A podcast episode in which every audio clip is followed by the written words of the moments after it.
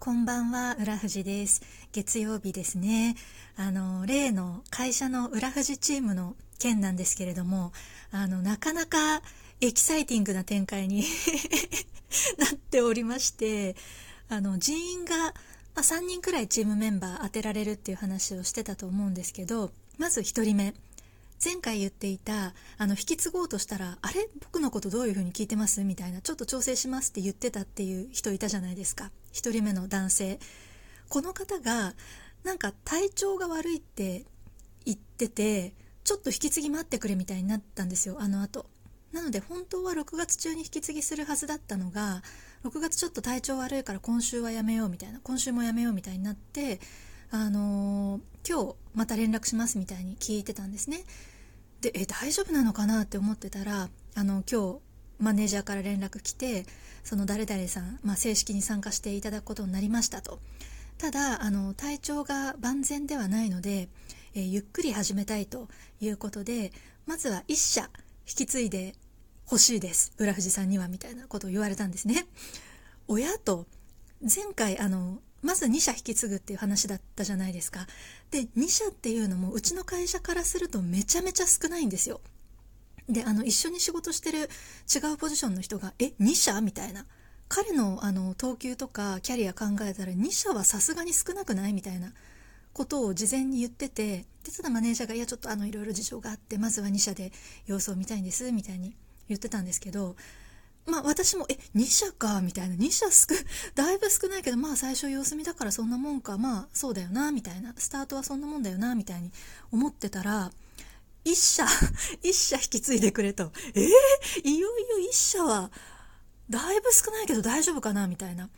で、後々分かったことなんですけど、彼はその、今回の裏富士チームの仕事以外、今別に特に何もやってないらしいんですよ。え？じゃあ本当にこの裏富士チームで1社やるだけなんだみたいなえそんなことってありえるのかなと思って逆にめちゃめちゃ心配じゃないですか。そんなに体調悪いんだったらもはや休職じゃないのそれみたいな。なんかそういうレベルちょっと業務調整してるとかいうレベルじゃないんですよね。その社内の仕事量のこう目安っていうかいうのと照らし合わせた時に担当1社でしかも裏富士チームの仕事に関してはそのマニュアル化されてるっていうのが特徴で普通コンサルタントってマニュアルなんてそもそもなくてその会社さんに合ったその課題解決策を考えるっていうのが仕事だと思うんですけど浦富士が今やってることはそれをある程度スタートアップのメニューにして1年間それを提供するみたいなことでもうマニュアル化されてるからそれを1社って結構少ないんですよ社内から見ると。逆にめちゃめちゃ心配じゃないですかで6月末になんか体調悪いって言っててなんかその前からあの担当のメーカーは持たずになんかいろんな人のお手伝いをやってたみたいなことを言っててえじゃあ結構ずっと体調悪いんかなとか思ってえそんなに具合悪いなら休職した方がいいんじゃないかってやっぱり思うわけですよね。あの自分でも休職したことあるから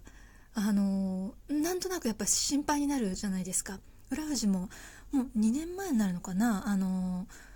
ここでもここでも何度もすごいあのちょうどそのさなか喋ってましたけどすごいこう仕事のことで心身を 何て言うんですか病んで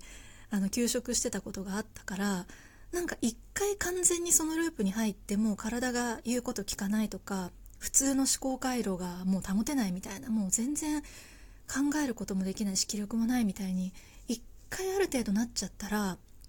なんかだましだましで体調良くしていくのって相当難しいんじゃないかなってまあ人によるんでしょうけどこればっかりは。裏富士は結構それ難しいんじゃないかなってあの実感としてあったので逆に大丈夫なんかなみたいなそんななんか一社回すのもギリギリみたいな人がそれもはやあのどうどう考えてもっていうか誰がどう見ても回ってないそのヘッドカウント1として明らかに機能してないっていう状態で仕事させ続けて大丈夫なんかなみたいな。だからちょっと心配ですよね。あの、まあ、それで今週中にあのレクチャーと引き継ぎとしてください1社分って言われたんですけどそれまあ例えば1社彼にお渡しして万が一この先12ヶ月で彼に何かあった場合その会社はまた裏富士に戻ってくるわけですよね。ってなった時になんかめちゃくちゃな状態にされて戻ってきたら単純に浦富士のこう負担も増えるからそれも怖いしあの、ままずメーカーさんにもねちょっとご迷惑かけますしねえー、大丈夫大丈夫か？みたいな。一社回すのギリギリな人が休職しなくて大丈夫なのかな？みたいな。ちなみに浦富士がその2年前あの力尽きた時は4社持ってたんですよ。4社で力尽きたんですけど当時は。今はもうあの元気になったんでそれ以上持ってるんですけどん4社でギリギリこう回しててああこれ以上は無理だって思って休んだ。で彼はもう1社回すのもギリみたいなことなわけじゃないですか。ゆっくりこう引き継いでまずは1社で様子を見ようみたいな。えだそれ大丈夫なのかな本当に？みたいな。なんかめちゃめちゃ心配になっちゃって。まあでももうしょうがないですね。上が決めたことですから。もう私は1社まず引き継いで。まあでも引き継いだって言っても気は抜けないですよね。いつどうなるかが本当に分かんない。明らかにだってやばいってやばいっていうかなんかねちょっと目が離せないっていう状況なわけですから、まあ、ちょっと注視をし続けなきゃいけない状態っていうのがお一方目で2人目があのこれも前回話していたご家族の都合で2ヶ月休む予定の人いたじゃないですか この方は女性なんですけどすごく若い方で最近入ったばっかりの方なんですねうちの会社に。まあ、なんですけどこれマネージャーからも言われてたんですけど結構そのキャッチアップに苦労されているみたいでそもそも。だから本当はその6月からその方も自分の担当を持つはずだったのを見送られていると。あのちょっと今の状態じゃ担当を持たせられないからもう一回研修だみたいなことになったらしくってあそうなんですねと分かりましたって言ってたんですけど確かに実際こうやり取りをし始めてみたら結構危ういというかあの言われたことができないタイプ？例えばあの月曜日までにやりましょうって言われたことが月曜日までにできない？火曜日になって初めて連絡来るみたいな。でそれはなんか最初からそうだったらしくって入った当時か入った当時っていうか数ヶ月前入った時からマネージャーがそこをまあ課題だっていうことでなんか文書にしてたんですよね。あの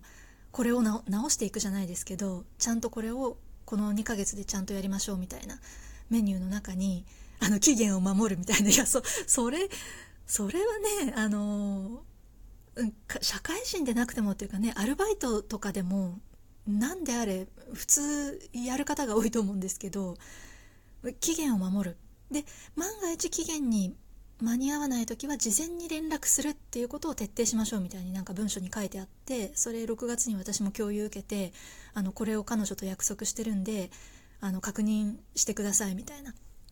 で浦富士も「あ分かりました」みたいな感じでやり取りしてたんですけど確かに期限守らないんですよその方。で期限前に連絡来ないんですね。で期限破っちゃった時にあのまあ普通というか一般的には多くの方が申し訳ありません期限に遅れてみたいなことから入るじゃないですか。それもない。あの普通に例えば月曜締め切りのものだったとしても火曜日の朝とかにあの今日火曜日の朝午前休取ってるので午後には連絡しますみたいな連絡が来るみたいな。えー、いやすでに期限切れてるけどみたいな。であのー、じゃあまあそうかと。一旦待とうかなと思って待ってても火曜の夜になっても連絡が来ない。で水曜になっちゃうみたいな。結構やばいじゃないですか。なんかあの仕事を覚える覚えないとかそういう次元の話じゃないっていうかあそんなこともあるんだみたいな。なんかあんまりそのすごいこれはよくよくも悪くもっていうかすごいよ良いことですね。環境として良いことにそういう方をあんまり見かけなかったもんで最近あそっかそういう人も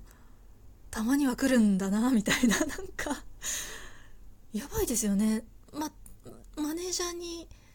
あのあっていうかマネージャーが言う通りこの状況じゃ絶対お客さん持たせられないじゃないですか。ね、期限守らないし期限に遅れる時に連絡もしないし期限が遅れた後連絡する時も特に謝罪も何もないしその二重の期限もさらに破るみたいなこれはやばいぞとでなんかその方こう決まってることに対してこう準備するっていうことも苦手みたいで例えばその入社してから、まあ、30日でテストみたいなで60日でテストっていうのがあって30日のテストに関してはもう何を聞かれるっていうのが事前に配られるんですね。この10項目を聞くからこれのこに答えられるように準備しましょうみたいな。でその準備が、えー、学習になるっていうような仕組みになってるんですけどその30日チェックがボロボロみたいな。そんなそんなことあります？事前に問題配られてるのにボロボロみたいな。だからそれに向かって計画的に準備をするっていうことができないんでしょうね。で間に合わないってなった時に周りに助けを求めることもできない。アラートを上げることもできない。っていうタイプの方なんですよ。だから今のところ全く機能してないんですよね。でまあそれが2人目。でじゃあ3人目もう1人メンバーとして加わる予定の方が現在進行中で休職中の方だっていうことだったんですよ。今休職中の人がいると。で夏頃には戻ってくる予定だからその人に入ってもらう予定だと言ってて でもなんかちょっと今あのいろいろあっていつ戻れるかわからないみたいな。えー、ちょっと待って一人もまともに動ける人いないじゃんみたいな。実質裏士あのロンリーチームやんけみたいな。一人じゃんみたいな。なんなら工数増えてるじゃんみたいな。あの注視しなきゃいけないから周りの状況を。やばーと思って。いやでも大丈夫です。なんで大丈夫かっていうときっとこういうやばいことが起こるぞっていう予防線を張ってたから大丈夫ですね。あの前回前々回言ってたと思うんですけどきっとうまくあの一筋縄ではいかない。何かあるぞって思ってたんで大丈夫です。気を強く持って。合言葉はタフネスですから。タフネス。もう気を確かに持って私が死なないことに気をつけようと思います。では今日も聞いていただいてありがとうございました。失礼いたします。